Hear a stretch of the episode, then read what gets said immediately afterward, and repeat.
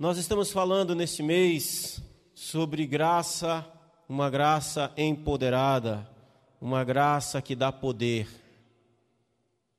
E nós estamos tratando de alguns temas que são fundamentais para nós. Tratamos aqui no sábado passado sobre uma graça que nos dá poder para separarmos e santificarmos um dia ao Senhor. Um dia da qual ele separou, um dia da qual ele instituiu para que nós nos voltássemos para Ele. E hoje eu quero falar com você sobre essa mesma graça que nos dá poder, que nos dá poder para vivermos para a glória de Deus. E eu tenho procurado tratar desse tema, de temas que nós estamos acostumados ver a partir da lente, da ótica da lei, e não há pecado nenhum nisso, mas eu quero tratar disso a partir de uma perspectiva é, que o Novo Testamento trata. Quando nós chegamos no Novo Testamento, nós percebemos que o Novo Testamento, ele, os apóstolos, Paulo, Pedro, João, enfim, todo o Novo Testamento, ele tem uma ótica voltada para as instruções do Antigo Testamento, para as leis do Antigo Testamento, e eles tratam aquelas leis que são leis de Deus a partir de uma perspectiva, a partir de uma, de uma ótica que é muito interessante e é muito diferente do que era tratado no Antigo Testamento, ou pelo menos de como os mestres judeus do tempo dos apóstolos, do tempo de Jesus, tratavam. Os mestres de Israel olhavam para as leis do Antigo Testamento e, com uma lente apenas da legalidade, da própria lei em si. Mas o Novo Testamento vai olhar para essas mesmas leis, não vai ignorar essas leis, vai ler essas leis, mas a partir de uma perspectiva que é muito mais profunda, eu diria, que é a partir da graça. Uma graça que nós vimos aqui na semana passada, que não nos leva à desobediência, que não abre para nós nenhum precedente para pensarmos que, por causa da graça, então nós estamos livres de obedecermos, de sermos obedientes. Aliás, isso não faz nenhum sentido. Uma graça que não nos liberta para o pecado, mas uma graça que nos libertou do pecado para a justiça. É por isso que o Novo Testamento não vai tratar dessas mesmas leis a partir de uma, uma ótica legalista, mas a partir da justiça, a partir de uma, de uma nova natureza. O Novo Testamento vai olhar para o Antigo Testamento, para as leis de Deus no Antigo Testamento e vai dizer: por que vocês nasceram de novo? Então agora há uma justiça que opera em vocês. Se há uma justiça que opera em vocês, então o que é exigido de vocês é muito maior. É por um motivo totalmente novo, diferente, não legalista, não para ser, mas porque é. Então nós obedecemos, nós somos justos, não para sermos salvos, mas porque fomos salvos. Esse é um princípio importante. Então, nós estamos tratando nessa série sobre uma graça que nos dá poder. Uma graça que nos dá poder para vivermos para a glória de Deus. Isso é, muda tudo. Por que é que você está aqui hoje? Ah, porque a minha igreja guarda o sábado, eu tenho que ir lá no sábado. Não! Não faça isso. Guarde esse dia. Tenha esse dia como santo, porque a graça te dá poder para isso, para você viver para a glória de Deus. Para viver para a glória dele, para o louvor dele.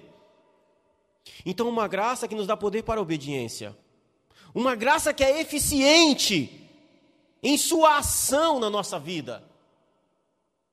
Antes da escravidão do pecado, nós éramos fracos e impotentes para servirmos e obedecer a Deus. Mas agora, salvos em Jesus, por meio da fé, nós recebemos poder para vivermos uma vida que agrada a Deus. Aliás, só podemos viver uma vida que agrada a Deus por meio da fé em Jesus, que opera em nós uma nova vida para a glória de Deus. Essa graça que nos alcançou, ela nos dá poder para vivermos uma plenitude para a glória de Deus. Ou seja, de coisas mais complexas a coisas mais simples. A graça que nos dá poder, nos dá poder de viver uma vida plena para a glória de Deus. Em todo o aspecto da nossa vida, ela nos dá poder para viver uma vida plena em todo aspecto da nossa vida. Desde coisas grandes a coisas simples. Como comer, por exemplo. A graça nos dá poder para comer para a glória de Deus. Não é incrível isso? Perceba que a lei não tem esse poder. É por isso que a minha proposta aqui para você é que você olhe para essas coisas que nós estamos falando aqui, a partir da perspectiva da graça de Deus, do poder que a graça dá para aquele que foi alcançado pelo Evangelho e foi transformado por ele. Então a graça nos dá poder para coisas simples. Eu quero falar hoje sobre comer para a glória de Deus porque a graça nos dá poder para comer para a glória de Deus. E nós precisamos entender, meus amados irmãos, que Deus faz tudo com que Deus faz com que tudo seja para a glória dele na nossa vida. Eu gosto dessa perspectiva, principalmente do John Piper. Aliás, eu comprei um livro do John Piper essa semana de mais de 600 páginas por 10 reais, vocês acreditam? Gente, uma coisa assim impressionante. Fazer um, um marketing aqui da livraria lá na, na Crentolândia. Vocês sabem onde fica a Crentolândia em São Paulo? Não sabe? A Conde. Lá na Conde. Tem uma livraria que ela é bem interessante, ela tem várias pilhas de livros assim no meio dela, é muito grande, e sempre tem ali os livros em promoções. Tem livro, olha, se você minerar, você encontra coisa boa. Já comprei livro muito bom ali, assim, seis reais, cinco reais. E esse de John Piper está lá, seis, mais de 600 páginas. Dez reais eu paguei. Foi um achado.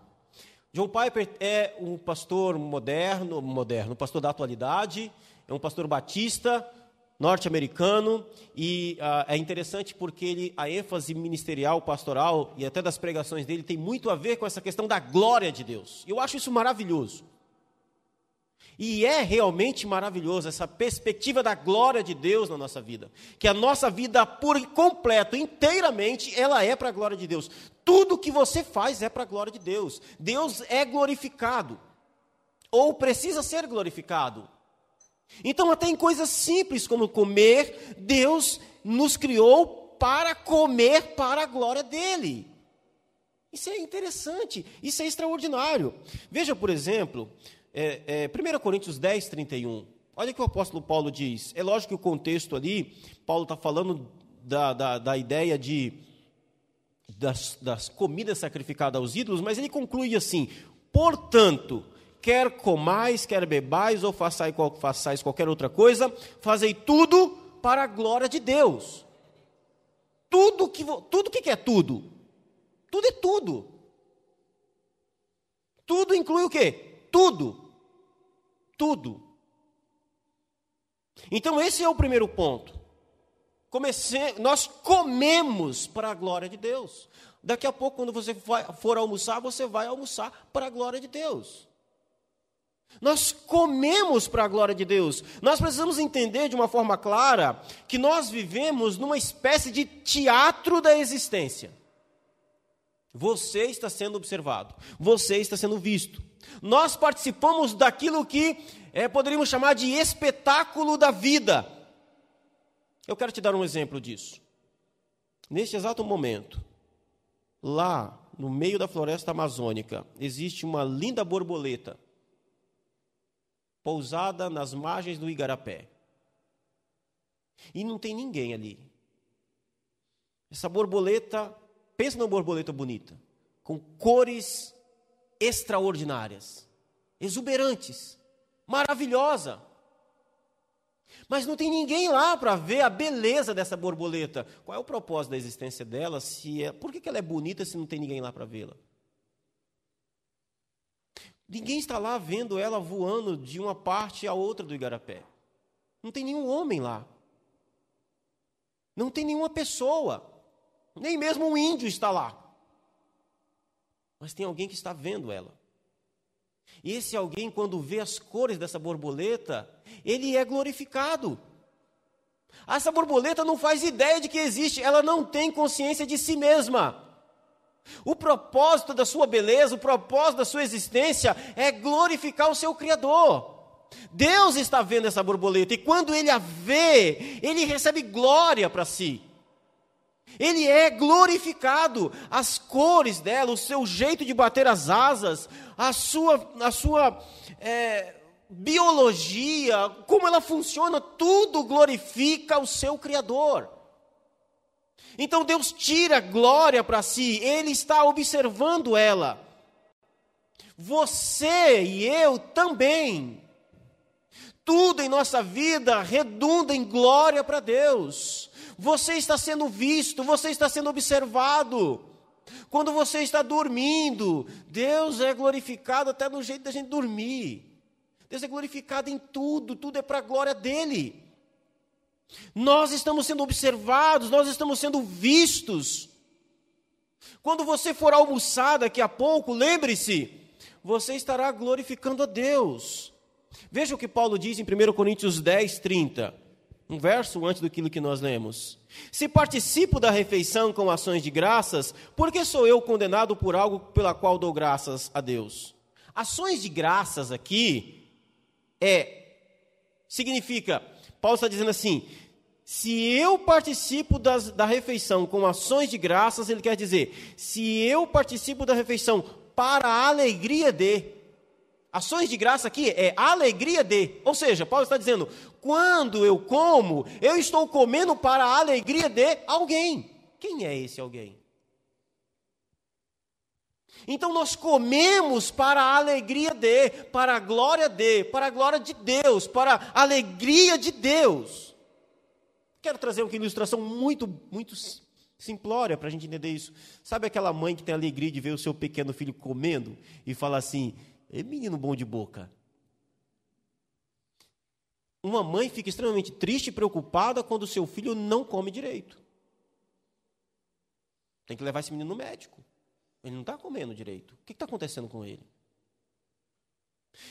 Meu irmão, minha irmã, nós comemos para a alegria de Deus. É isso que o apóstolo Paulo está dizendo. Se eu participo das refeições com ações de graça, se o fato de eu comer é para a glória de Deus, é isso que ele está dizendo.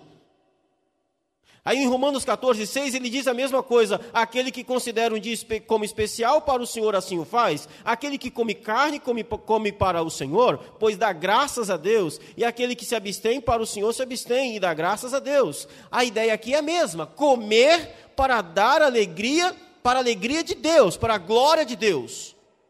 Ou seja, Paulo não está dizendo que se eu orar agradecendo a Deus pela refeição, eu posso comer qualquer coisa. Não é isso que ele está falando. Ele não fazia isso. Ele não comia qualquer coisa. Não é isso que ele está dizendo nesses textos. Ele parte do princípio que, uma vez comendo aquilo que Deus fez para a minha alimentação, Deus se alegra com isso. Portanto, quando comemos, devemos entender que isso é um ato de glorificação a Deus. Sabe aquela macarronada? Do domingo é para a glória de Deus. Sabe aquele arroz com feijão do dia a dia? É para a glória de Deus. Quando você... É isso, meus irmãos. É isso. Bom, isso nos leva a uma pergunta: como comer para a glória de Deus? Será que todo ato de comer glorifica a Deus? O que eu poderia comer que agrada a Deus? Nós precisamos lembrar que nem toda atitude de comer agrada a Deus. Assim como beber é algo comum e bom, mas nem todo tipo de bebida é para a glória de Deus. Ou é? Não. Assim também, nem todo tipo de comida é para a glória de Deus. Assim como sexo é para a glória de Deus, e nós vamos falar disso no próximo sábado. Mas nem todo tipo de sexo agrada a Deus, assim também nem todo tipo de comida é para a glória de Deus. Então, quando comemos, quando é que nós comemos para a glória de Deus? quando comemos aquilo que Deus permitiu para comer, quando comemos aquilo que Deus fez para nossa alimentação. E como que nós sabemos o que devemos comer? Através das Escrituras. Então a Bíblia divide os alimentos em dois grupos: limpos e imundos. Preste atenção que não é alimento santo e amaldiçoado. Ok? A terminologia bíblica é limpos e imundos. Tem gente que pensa, por exemplo, que nós não comemos carne de porco porque Jesus um dia permitiu uma legião de demônios saírem de um, do gadareno e entrar numa manada de porcos. Então a gente não come carne de porco porque Jesus amaldiçoou o porco com os demônios. Isso é bobeira, bobagem, não tem nada disso. Isso é desonestidade bíblica, intelectual. Tem uma coisa tem nada a ver com a outra. O bichinho não é amaldiçoado. Ele não é possesso. Nada disso. Ele não tem nenhuma maldição ou problema. Quando Deus criou ele, Deus disse: é bom. Assim como disse para o seu gato, que também é considerado um animal imundo para se comer. Assim como disse para o seu cãozinho, para o Beni. Benê. Ah, apelido carinhoso da minha parte. Sabe, ele é considerado um animal imundo para comer. Mas ele não é amaldiçoado. Quando Deus fez, Deus disse: é muito bom, é para minha glória, é para o meu louvor. Olha que espetáculo. Olha o bichinho andando. Mas para comer, considere isso imundo. Considere isso imundo. Você come coisa imunda? Você come coisa imunda? Você daria uma coisa imunda para o seu filho comer?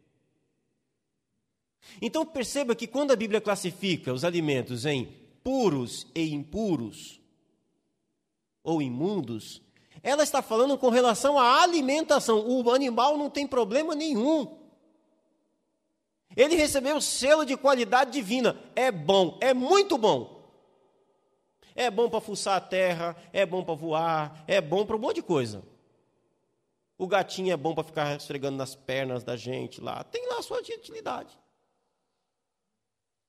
O cão é bom para proteger o, o lar. Enfim, é bom para um monte de coisa, mas para a sua alimentação, considere ele imundo. Ele não é imundo da sua natureza. Para comer, você come coisa imunda? Você não come coisa imunda. Então, considere isso como algo imundo, repulsivo para a sua alimentação. Não serve para você comer. Eu não criei para você comer isso. Não serve. Então, animais que são considerados por Deus como imundos ou impuros foram proibidos também, vejam só, nos sacrifícios ao Senhor. Não podia oferecer animais é, considerados é, é, como alimento imundo no sacrifício. Não, não podia. Porque o sacrifício ao Senhor tinha um aspecto de comunhão. Lá em Levíticos capítulo 3, nós vamos ver sobre um, um dos sacrifícios que eram, eram feitos, que eram sacrifícios pacíficos, sacrifícios de paz, ofertas de paz. E que esses sacrifícios era, podiam ser feitos da, da seguinte forma. Por exemplo, eu, eu, eu, tive uma desavença com o irmão é, Vicente, um exemplo. Então, eu queria fazer as pazes, queria retomar a minha comunhão. O que, que eu fazia? Eu ia lá no, no templo, pegava um animal, podia, aí dependia das minhas condições financeiras. Se eu fosse uma pessoa rica, eu tinha que levar um novilho. Se eu fosse uma pessoa não rica, eu podia levar uma, um, um, cordeiro, uma ovelha. Se eu fosse bem pobrezinho, eu podia levar um, um par de, de aves. Enfim, eu chegava lá, digamos que eu estou levando uma ovelha. Não tenho dinheiro, vou levar uma ovelha, mais barato. E eu chego lá, eu falo, irmão Vicente, a gente precisa a gente precisa retornar à nossa comunhão. Vamos, vamos fazer, vamos, vamos ficar de bem, irmão Vicente. Vamos fazer as pazes? Vamos, pastor. Aí o que a gente fazia? A gente levava a oferta. E chegava lá, colocava a mão sobre a cabeça daquele animal, confessava o pecado. Eu, eu pequei contra o meu irmão, eu disse para ele que não deveria ter dito. Me perdoa, Senhor, eu ofereço esse animal como, como meu substituto no meu pecado.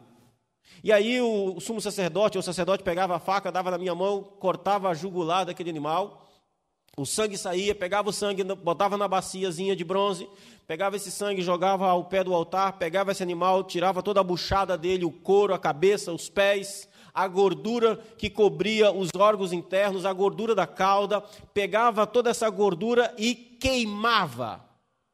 todas essas partes e queimava. E a carne? A carne não. Essa oferta, a carne era dividida entre o sacerdote e o ofertante. E eu poderia comer esse animal ali, eu e o irmão Vicente ali. Naquele momento, o que, que significava isso tudo? Significava comer, traz a ideia de comunhão. A gente senta para comer junto, significa que nós temos comunhão.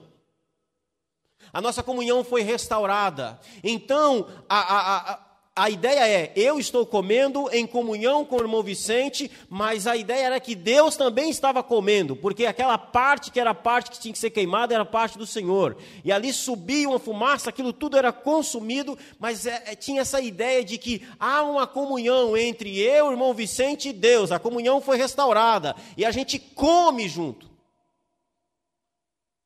E tinha essa ideia. Aqueles sacrifícios tinham uma função didática muito profunda e abrangente. E também tinha essa ideia.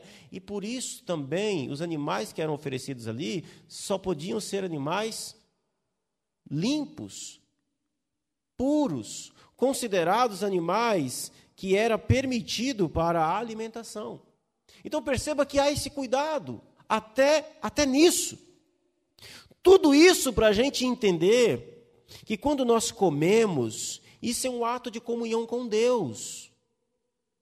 A gente geralmente não tem essa percepção de quando a gente está comendo, a gente está comendo diante de Deus. Quando você se serve no restaurante, você se serve para a glória de Deus. Não é tudo para a glória de Deus?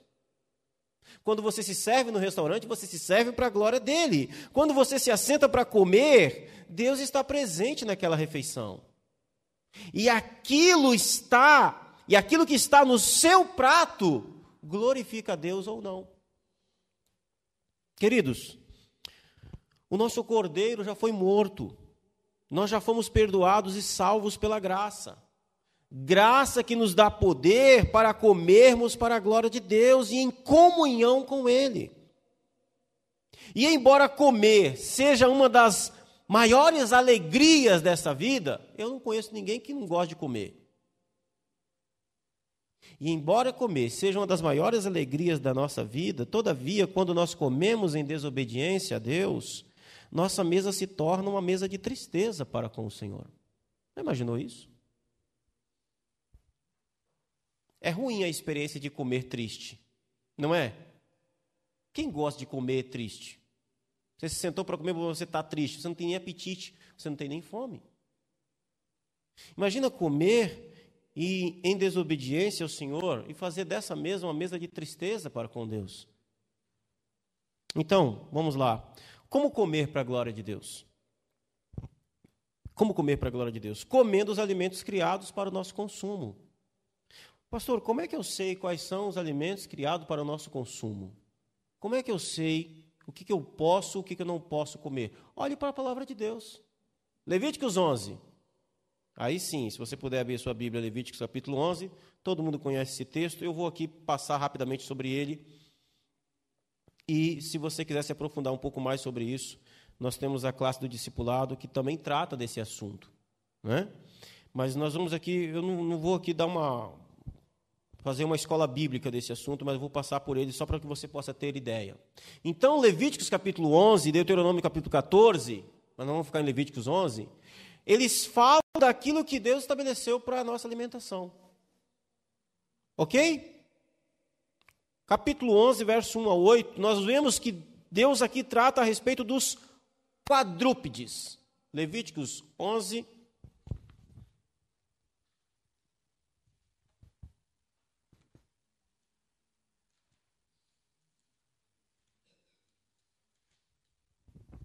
Levíticos 11, do verso 1 ao 8, diz assim: Falou o Senhor a Moisés a Arão, dizendo: Dizei aos filhos de Israel: São estes animais que comereis de todos os quadrúpedes que há sobre a terra.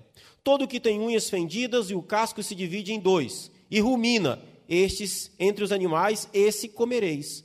Destes, porém, não comereis. Dos que ruminam ou que têm unhas fendidas, o camelo que rumina, mas não tem a unha fendida, este vos será imundo. O arganaz, porque rumina, mas não tem unhas fendidas, este vos será imundo. A lebre, porque rumina, mas não tem a unha fendida, esta vos será imunda. Também o porco, porque tem unhas fendidas e o casco, divi e o casco divi dividido, mas não rumina, este vos será imundo. Da sua carne não comereis, nem tocareis no seu cadáver, este vos serão imundo. Então, dos quadrúpedes, ele disse aqui: quais são os que você pode comer? Eles têm que ter duas características. Eles devem ter o casco, sabe casco? Deve ter o casco dividido em duas unhas como o boi, por exemplo, que tem um casco dividido em duas unhas. Lembra do casco do cavalo? O casco do cavalo não é dividido, é um sapato só, é uma unha só. Ok? Então, os animais que o texto bíblico diz que nós podemos comer, eles têm que ter duas características. Eles têm que ter a unha dividida em dois, como o pé do boi, e tem que remoer. O que é remoer?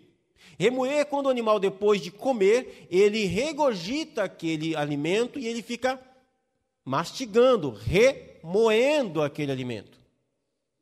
Ah, mas e se tiver uma característica só? Não pode, tem que ter as duas características. E o texto dá algum exemplo aqui. Por exemplo, o porco, ele tem a unha dividida em dois como o boi. Mas o porco não remoe. Entende? Então, não serve. Então, a, a, os animais quadrúpedes devem ter essas duas características. Tem as duas características? Então ele serve para a sua alimentação. Desse você pode comer. Seguindo o texto, do verso 9 ao verso 12, porque eu quero, não quero ser aqui enfadonho hoje, não vou terminar tarde, prometo. Diz assim: agora dos animais é, aquáticos. Vamos lá, verso 9. De todos os animais que há nas águas comereis os seguintes: de todos os que têm barbatanas e escamas nos mares e nos rios, esses comereis. Duas características. Qual peixe eu devo comer? É aquele que tem escama e barbatana. Ok? Pensa aí numa tilápia, numa traíra, num piau. Tem barbatana e tem escama. Ok? Tem essas duas características, esse vocês podem comer. Ah, não, mas só tem uma característica: o pintado. O pintado tem barbatana, pastor, mas ele não tem escama, é um peixe de couro. Desse vocês não comem. Eu venho de um, de um estado, de uma região onde o consumo de peixe é muito alto. E tem um peixe que é muito famoso lá no meu estado. É o peruá. Se você for no estado do Espírito Santo, for num quiosque na beira da praia, é o que vão te oferecer, é o que você mais vai ouvir, é sobre peruá. Porção de peruá com aipim. O peruá é um peixe que tem barbatana, mas é um peixe que não tem escama, é um peixe de couro. Então, dos, dos, dos animais aquáticos, eles precisam ter essa característica. E o camarão? Camarão não tem nem barbatana, não tem nem escama. Eu já ouvi alguém dizer, ah, mas aquela, aquela, aquela casca dele é como se fosse a sua escama. Hum, não, não é. Aquilo não é escama. E também não tem barbatana. Pastor, mas um camarãozinho é tão bom, é tão gostoso. É, eu sei. Quer dizer, não sei, eu nunca comi. E não estou falando isso para parecer, sabe, purista para vocês, não. Eu nasci num contexto que nunca comi. Eu não sei o gosto que tem. Mas eu imagino que deve ser bom. Para quem gosta, para quem já comeu. Ainda que seja bom. Ok, mas você precisa entender que você não come para o seu você não vive para o seu estômago. Você vive para quê? Para a glória de Deus. Tem tanta coisa boa. E que nem porque é bom é para a glória de Deus. Seguimos. Do verso 13 ao verso 19, nós vemos sobre as aves. Das aves estas abominareis. Não se comerão, serão abominação. Eu acho interessante dar uma ênfase aqui muito interessante sobre as aves, né?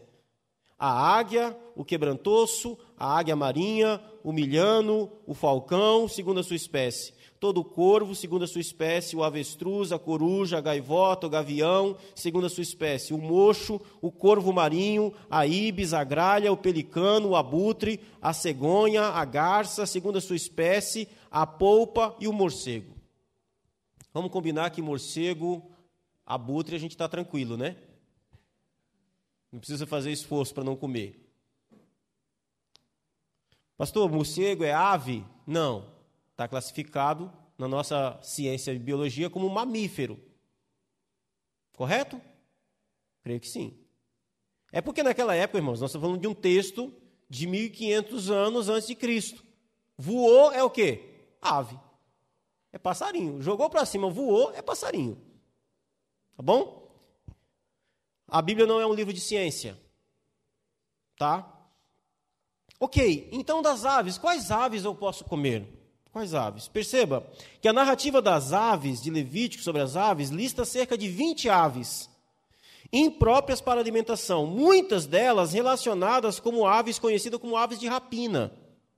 Você tem aí o gavião, a águia, né? e outras que se alimentam de cadáveres. Fora essa tipologia de ave, fora essa tipologia das aves, todas as outras servem para alimentação. Frango, galinha, rolinha, o pombo. Quem é que come pombo, não é? Ah, está liberado. Você pode comer pombo para a glória de Deus. Ninguém come pombo. Mas não é? É considerada uma ave limpa. Não é verdade? Ok. Dos insetos. Tem insetos que podem comer, tem insetos que não podem. Do verso 20 ao 22, diz assim: Todo inseto que voa, que anda sobre quatro pés, será para vós outros abominação. Não coma. Mas de todo inseto que voa e que anda sobre quatro pés, cujas pernas traseiras são mais compridas para saltar com ela sobre a terra, este comereis. Vou dar um exemplo. Barata não pode comer. Você nunca vai esquecer esse sermão. Barata está proibido. Ninguém dá glória a Deus porque barata está proibido, né? Tem seis pernas, mas as duas traseiras, elas não são compridas para saltar, ela não salta. Quando ela voa é um desespero. A gente questiona Deus, né? Senhor, por que o Senhor deu asa para barata? Já é repulsivo por si só. Eu acho que depois da cobra, da serpente, a barata é o segundo ser mais repulsivo que existe, junto com o rato. Não pode. Será uma abominação para você. Não coma. Mas o grilo pode. Ele tem seis patas. Ele tem quatro patas e as duas de trás são mais compridas, ele usa para saltar sobre a terra. O gafanhoto pode. Ok? Entenderam as características? É lógico que comer inseto não faz parte da nossa cultura. Mas quando você for para Macau, quando você for para Taiwan, quando você for para a China, sei lá, de turista ou trabalhar, você vai encontrar essas coisas. Então, fica a dica. Sabe, aqueles espetinhos lá de lacraia. De... Não, fala, o Senhor Jesus me proibiu, a palavra de Deus não me permite. Isso não é para a glória de Deus. Amados, e por que isso? Por quê? Por que todas essas coisas? Por quê?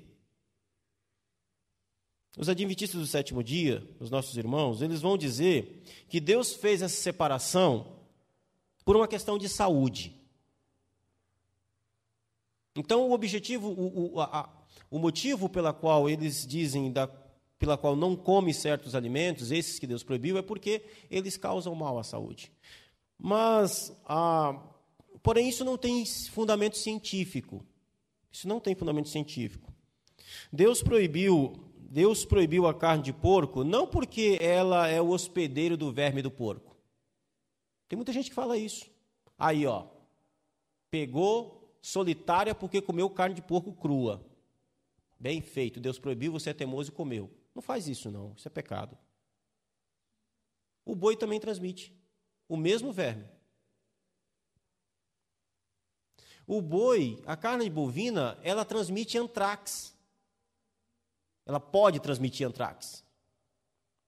Então não é por uma questão de saúde. Aliás, o porco pode transmitir cerca de quatro tipos de doenças diferentes. O boi transmite onze. Então Deus não proibiu comer carne de porco porque a carne de porco é um transmissor de doença, para que você tenha saúde. Se Deus não sabia do boi? Sabia. Então não é por uma questão de saúde. É por uma questão de soberania. É por uma questão de, de, é, é, é, é de para a glória dele, para o louvor dele. Então não se trata de uma questão de saúde, nem uma questão legal, de lei. Eu, eu quero, eu quero aqui estimular você a não olhar para isso aqui como uma questão legal. A lei cerimonial, pelo amor de Deus, não é isso. Tem esse aspecto, mas não, eu quero desafiar você a olhar para isso não nessa lente. Use a lente da, de viver para a glória de Deus, de que Deus se importa até com aquilo que a gente come. E que nós podemos glorificá-lo até em algo simples como comer. Esse é o desafio. Para de ficar olhando para o Antigo Testamento e ver lei. Ah, isso aqui é só lei, o Novo Testamento é só graça. Calma, peraí. Nós estamos falando de toda a palavra de Deus. Que toda a palavra de Deus é inspirada, é boa, é útil para ensinar, para nos, nos corrigir, para nos é, admoestar. Toda a palavra. E nós olhamos para a palavra de Deus e para a ordem de Deus e para a vontade de Deus, a partir da justiça de Deus em nós, a partir de uma nova vida, para a glória dEle. Para a glória dele. Porque se você começa a dividir tudo em lei e não lei, vai, vai, não vai dar certo. Porque, por exemplo, tem, tem outras coisas aqui em Levíticos, você pode ler depois, outras leis. Quando você vai, se você olhar para essas, para essas instruções apenas como uma questão legal, vou dar um exemplo aqui. Tem uma lei que diz: não se chegará a mulher no dia da sua menstruação. Ah, nós estamos no tempo da graça, então hoje, meu, presta atenção. O que Deus está colocando ali é para que você viva até a sua intimidade para a glória dele. Não é higiênico não é confortável, não é bom. Será que você não pode tirar um tempo? Sem? E Deus ser glorificado com isso? Porque se você encarar essas coisas apenas como lei, você dizer, agora não, agora isso acabou. Jesus cravou tudo isso na cruz. Espera aí. Olha a partir da graça de Deus, olha a partir da glória de Deus, de viver para a glória dele. Esse é o desafio. Então, não se trata apenas de lei, se trata de honra, se trata de glorificar a Deus. Aliás, comer para a glória de Deus foi a primeira vontade de Deus estabelecida para a humanidade. Gênesis 2, 16 e 17. De toda a árvore do jardim comereis livremente.